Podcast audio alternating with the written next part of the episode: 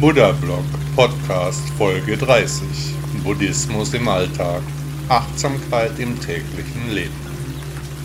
Bitte laden Sie sich auch meine App Buddha Blog aus den Stores von Apple und Android. Dieser Podcast wird zum Großteil von seinen Hörern und Hörerinnen finanziert. Ich würde mich freuen, auch Sie als Supporterin oder Supporter zu begrüßen. Vielen Dank an alle, die Buddha Blog auf ihre Art unterstützen.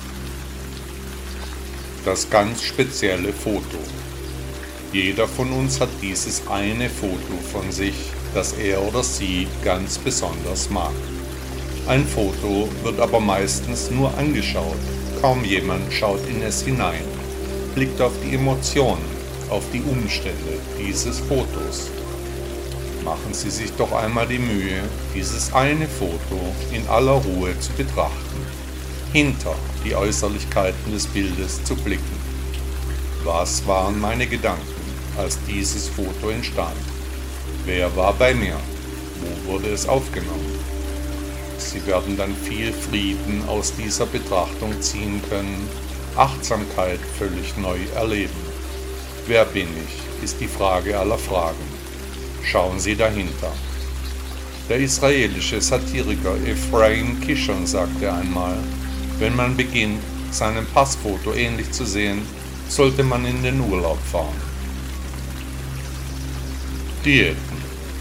Ja, viele Menschen sind zu dick, sie sind aufgedunsen und unsportlich. Dicke können sich nur schwer bewegen, sie sind kurzatmig, ihr Leben ist deutlich erschwert. Fleischbergen gleich walzt der moderne Mensch durch die Betonwüsten der Städte. Der nächste Supermarkt ist erfreulicherweise gleich ums Eck.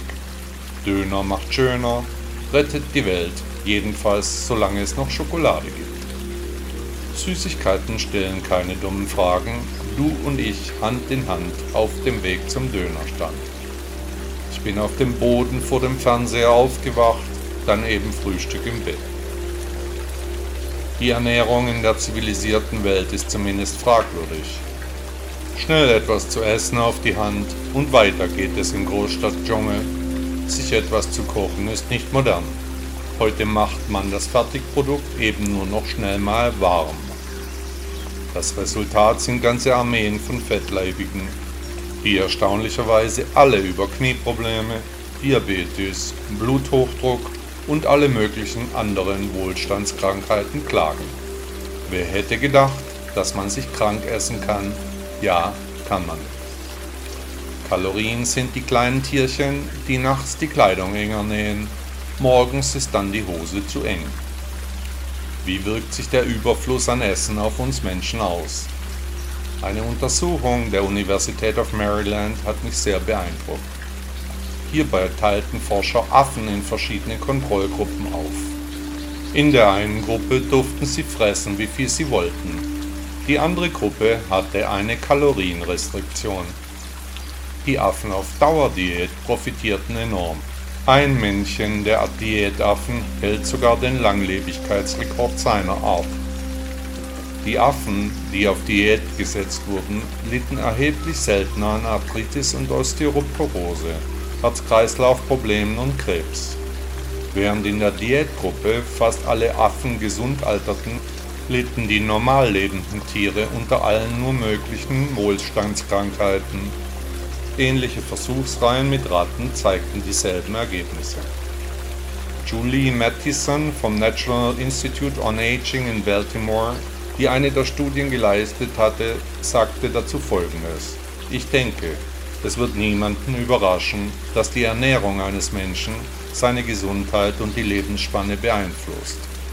Die Ergebnisse der beiden Studien verdeutlichen diesen Zusammenhang und sie zeigen, dass es nicht so sehr darauf ankommt, was man isst, sondern dass es Vorteile bringt, nicht zu viel zu essen.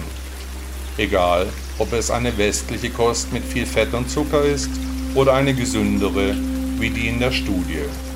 Vielleicht lebt man nicht länger mit dieser Ernährung, aber sie ist auf jeden Fall besser für die Gesundheit. Ich für meinen Teil lebe seit langer Zeit nach einem strikten Essprogramm.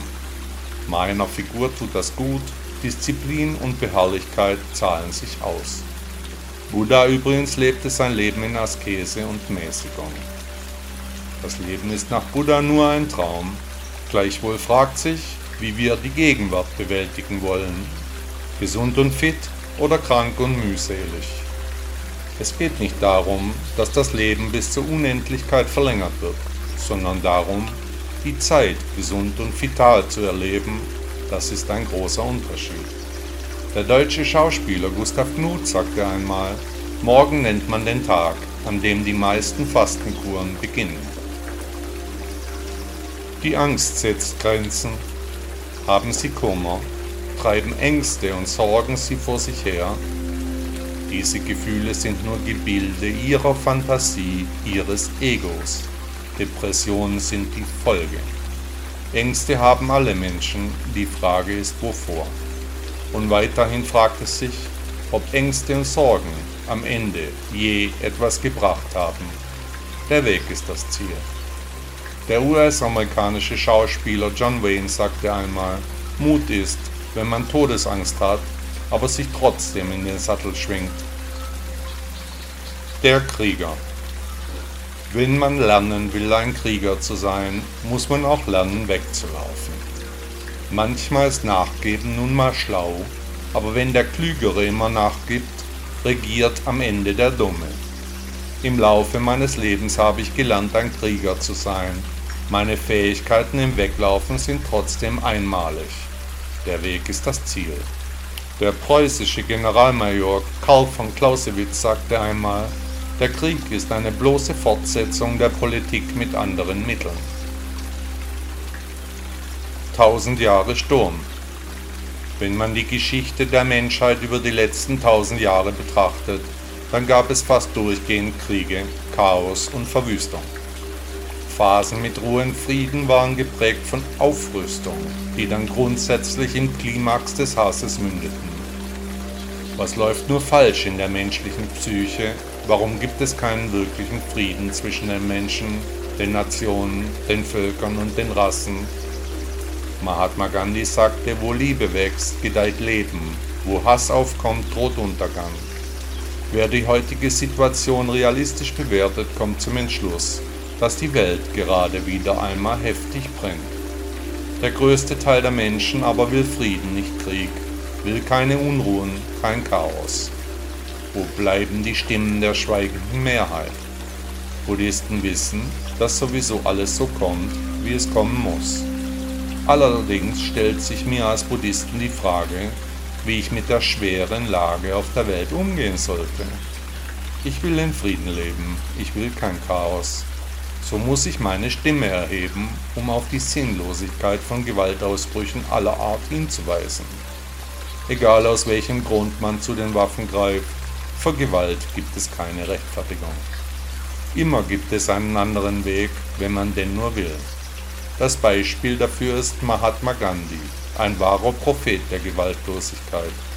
Durch seine Ideen konnte die indische Unabhängigkeit maßgeblich erreicht werden. Er wünschte sich nichts mehr als das friedliche Zusammenleben der Menschen. Heute ist Gandhi für viele ein Vorbild. Um dem Sturm zu entkommen, müssen wir unsere persönlichen Frieden finden, ohne Gier, ohne Hass, ohne Verblendung. Bedeutende Personen zeigen uns mit ihrem Vorbild, dass Gewalt keine Lösung sein kann. Wie wollen wir sein? In welcher Gesellschaft wollen wir leben? Ich für meinen Teil möchte in einer friedlichen Welt zu mir finden. Mein Ich verlangt nicht nach materiellen Dingen. Ich will kein Chaos oder gar Krieg unterstützen. Buddha zeigte uns mit seiner Philosophie einen Ausweg aus der gestörten Welt. Er ging den mittleren Weg. Ich folge ihm auf diesem Weg. Ein Sprichwort sagt, wer Wind sät, wird Sturm ernten. Gier, Hass und Verblendung. Nach der Lehre Buddhas gibt es drei Gründe für Leid, nämlich Gier, Hass und Verblendung. Diese bedingen dann auch in der Konsequenz die Entstehung neuen Karmas. Immer wenn eine Handlung aus Gier, Hass oder Verblendung entspringt, dann wird die Frucht daraus in diesem oder im nächsten Leben reif, völlig egal, wo die Person wiedergeboren wird. Nach Buddhas Predigt von Benares folgt die Gier nach Lust, nach dem Leben und nach Sexualität, dem Durst, der mit Freude und Vergnügungen verbunden ist und der Gefallen am Ich gefunden hat. Genuss und das Streben nach materiellem Besitz sind dabei die stärksten Kräfte der Gier. Nach dem Lehrer aller Lehrer verbindet gerade dieser Durst unser jetziges Leben mit erneuten Wiedergeburten. So verschmelzen dann Vergangenheit, Gegenwart und Zukunft zu einer karmischen Einheit. Nach Buddha sind die Taten, die nicht wegen Gier, Hass und Verblendung erfolgen, ohne eine Auswirkung auf das jeweilige Karma. Bedenken wir aber, dass das alles überlagernde Merkmal unserer Existenz die Vergänglichkeit aller Dinge und Wesen bestimmt und die wiederum aus der leidvollen Tatsache entspringen, dass wir alle ein Dasein ohne Bestand führen müssen, dann werden die Umstände schnell klarer. Buddha lehrte seine Anhänger, dass alle Gebilde und Formen vergänglich sind und sich gerade daraus das Leid erst entwickelt. Wer erkannt hat, wie die Zusammenhänge sind, der kann kein Leben in Freude und Glück führen, ohne sich mit der Philosophie Buddhas zu beschäftigen. Alle Formen und Gebilde entsprechen nämlich nicht dem wahren Ich. Wir müssen damit leben, dass es ein inhärentes Selbst gar nicht geben kann. Was vergänglich ist, das ist auch leidvoll. Was geboren wird, das muss auch sterben. Nur wer Gier, Hass und Verblendung aus seinem Leben verbannen kann, der hat die Abfolge der Wiedergeburten überwunden. Der kann ins Nirvana einziehen. Nach Buddha ist das Nirvana ein Gebiet, in dem es kein Feuer, kein Wasser, keine Erde, keine Luft und auch keinen Raum gibt. Kein Bewusstsein und keine Wahrnehmung gibt es dort. Es gibt dort auch keine Welt, keine Sterne, keine Sonne und keinen Mond. In diesem Gebiet gibt es auch kein Entstehen oder Vergehen, kein Kommen und kein Gehen und somit gibt es dort auch kein Leid. Diejenigen, die nach dem Erwachen schon zu ihren Lebzeiten streben, die sind bereits auf dem Weg ins Nirvana, die leiden nicht mehr. Das Glück besteht nach dem Lehrer aller Lehrer darin, keine Gefühle mehr zu haben, keine Gier zu verspüren, keinen Hass zu empfinden, keiner Verblendung zu unterliegen. Buddha wurde zum Erleuchteten, als er die schweren Anker der Gefühle aus seinem Dasein verbannte und damit das Ende des Leidens erreichte. Hass und Verblendung sind ebenfalls solche Gefühle, die dem Gesetz von Ursache und Wirkung unterworfen sind, den Regeln allen Werdens folgen. Wer hasst, der sollte sich die Ursachen dieser Emotion stellen. Verblendung ist die Unfähigkeit zu vernünftiger Überlegung. Aber was ist schon vernünftig? Gier, Hass und Verblendung stellen die dreifachen Wurzeln allen Leids dar. Das Erwachen kann das Leiden beenden. Der französische Philosoph Jean-Jacques Rousseau sagte einmal, wer nicht ein wenig Leid zu ertragen weiß, muss damit rechnen, viel zu leiden. Die Zukunft. In einem Städtchen im alten China stand ein sehr bekannter Tempel. Einer der Mönche war schon sehr alt, aber es ging die Geschichte, dass er übersinnliche Kräfte hatte und Wahrsagen konnte. Da er auch gebrechlich war, hielt er sich meist in seinem Zimmer auf, von wo er durch ein kleines Fenster die Welt betrachtete. Die Zeiten, in denen er die Zukunft deutete, waren schon länger vorüber. Er wollte nur noch seinen Lebensabend im Kloster verbringen. Eines schönen Tages kam ein Geschäftsmann aus der Hauptstadt, der sehr großzügig die Spendenbox füllte. Er fragte nach dem Wahrsager, bekam aber die Antwort, dass dieser nicht mehr am Tempelbetrieb teilnehme. Der Besucher fragte daher nach dem Abt. Als der Abt kam, sagte der Mann, ich komme von weit her, um diesen Mönch nach meiner Zukunft zu befragen. Gerne spende ich eine große Summe, nur lasst mich zu dem alten Meister. So wie alle Unternehmungen benötigt auch ein Tempel die Mittel, um die anfallenden Kosten zu tragen. Daher entgegnete der Abt, dass er versuchen würde, eine Ausnahme zu ermöglichen. Der Vorsteher ging zu dem alten Mönch, der sich auch bereit erklärte, zu helfen. Der Geschäftsmann wurde in die Klause des alten Mönches geführt, wo er den Besucher aufforderte, die Hände vorzustrecken. Der Mönch betrachtete die Handflächen und machte dabei die seltsamsten Geräusche. Hm, oh, hm, er grunzte vor sich hin, als er die Linien der Hände betrachtete. Der Mann wurde ganz unruhig. Meister, was siehst du? fragte er schließlich. Wird meine Zukunft gut? Die Zukunft, sprach der alte Mann, ist noch unklar. Sie liegt aber in deinen Händen. Du hast große Möglichkeiten. Ich sehe allerdings, dass du dich mehrfach wirst entscheiden müssen. Abhängig von deinen Entscheidungen wird deine Zukunft sein. Aber beachte, wenn du eine Entscheidung treffen musst und du triffst sie nicht, ist das auch eine Entscheidung. Die große Zukunft deines Lebens liegt aber darin, dass du dein Leben ändern kannst, indem du deine Einstellung änderst. Da drehte sich der alte Mönch wieder zu seinem Fenster und der Besucher ging hinaus. Sir Charles Chaplin sagte einmal, an den Scheidewegen des Lebens stehen keine Wegweiser. Glückwunsch! Ihre Reise zur Erleuchtung beginnt genau jetzt. Bevor Sie irgendetwas tun, sollten Sie sich ein bisschen Zeit nehmen, um sich selbst zu loben. Sie haben den ersten Schritt zu einem Leben mit Erleuchtung getan. Ehrlich gesagt ist dies ein Schritt, den die meisten Menschen nicht einmal wagen würden. Und deshalb bleiben sie dort, wo sie sind, entwickeln sich nicht weiter. Viele verharren in ihrem Leben immer wieder in derselben misslichen Situation Sie leiden vor sich hin. Aber ich habe die Vermutung, dass Sie etwas ganz anderes vorhaben. Da Sie meinen Blog hören, wette ich, dass Sie auf der Reise zur Erleuchtung sind. Eigentlich wiederholt sich ein Thema dieses Blogs immer wieder. Es geht um besagte Erleuchtung. Nach Buddha dreht sich alles im Leben um das Erwachen, um die Suche nach dem torlosen Tor, um den Blick in das Auge des Tigers auf dem weglosen Weg. Es ist kein Zufall, dass Sie diesen Text gerade jetzt hören. Es sollte so sein, alles ergibt einen Sinn. Auch eine große Reise beginnt mit einem kleinen Schritt. Stellen Sie sich die Frage aller Fragen, wer bin ich? Sind Sie bereit für diese große Reise? Wie stellen Sie sich Ihr Leben weiterhin vor? Was meinen Sie, ist das große Ziel in Ihrem Dasein?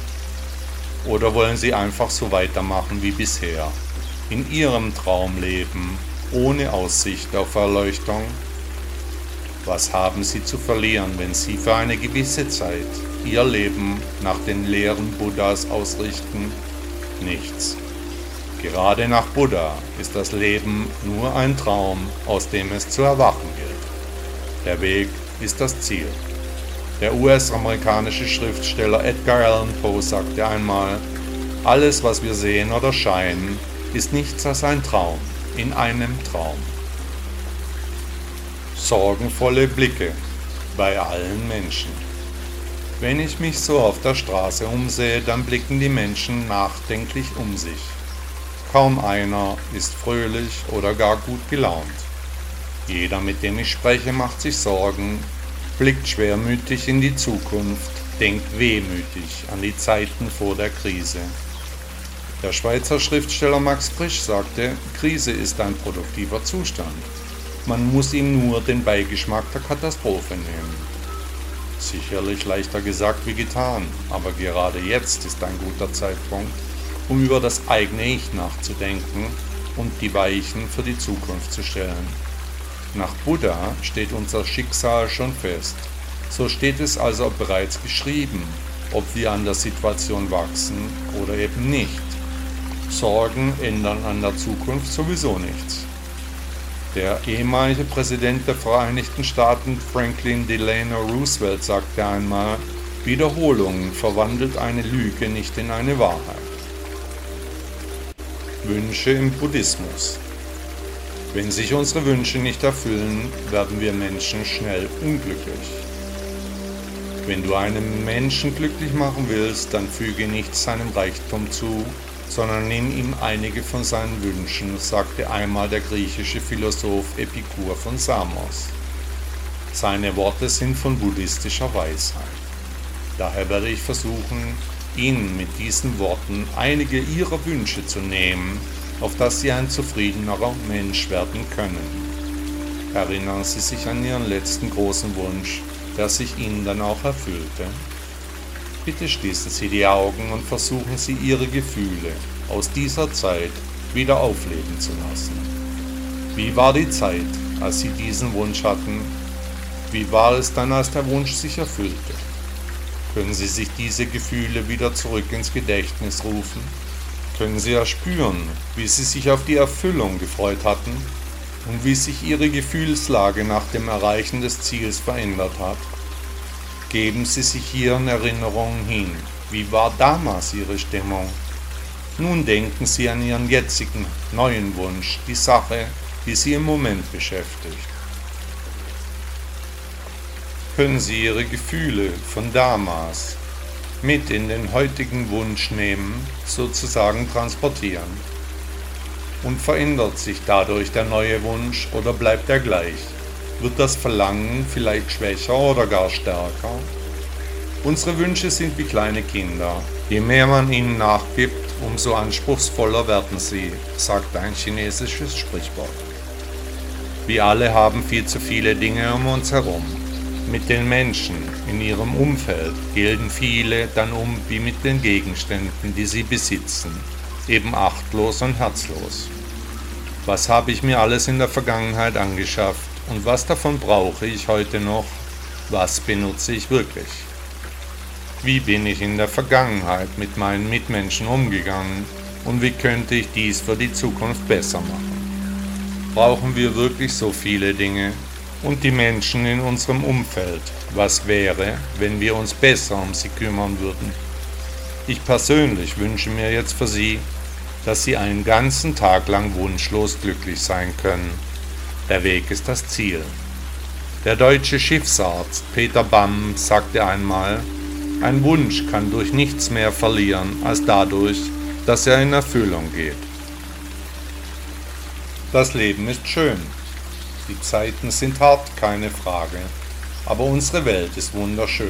Es gibt wundervolle Wälder, schöne Strände, atemberaubende Berge, zauberhafte Seen, unberührte Landschaften. Gerade wenn die Umstände schwierig, die Menschen hysterisch und die Sorgen groß sind, gerade dann hilft ein Ausflug in die Natur, bringt uns zurück zu unserem wirklichen Ich. Wir sind zuerst einmal ein Teil der Natur. Der Mensch ist nur Gast auf diesem Planeten. Der Weg ist das Ziel. Der britische Naturforscher Charles Darwin sagte, alles, was gegen die Natur ist, hat auf Dauer keinen Bestand. Hat Ihnen der Podcast gefallen? Danke, dass Sie Buddha Blog hören. Ist Ihnen aufgefallen, dass hier keine Werbung läuft, dass Sie nicht mit Konsumbotschaften überhäuft werden? Möchten Sie dem Autor dieses Blogs für seine Arbeit mit einer Spende danken? Unterstützen Sie mich, beteiligen Sie sich an den umfangreichen Kosten dieser Publikation. Ihre Unterstützung kann helfen, die wichtige Arbeit, die wir für den Buddhismus leisten, auch weiterzuführen. Bitte laden Sie sich auch meine App Buddha Blog aus den Stores von Apple und Android. Tausend Dank.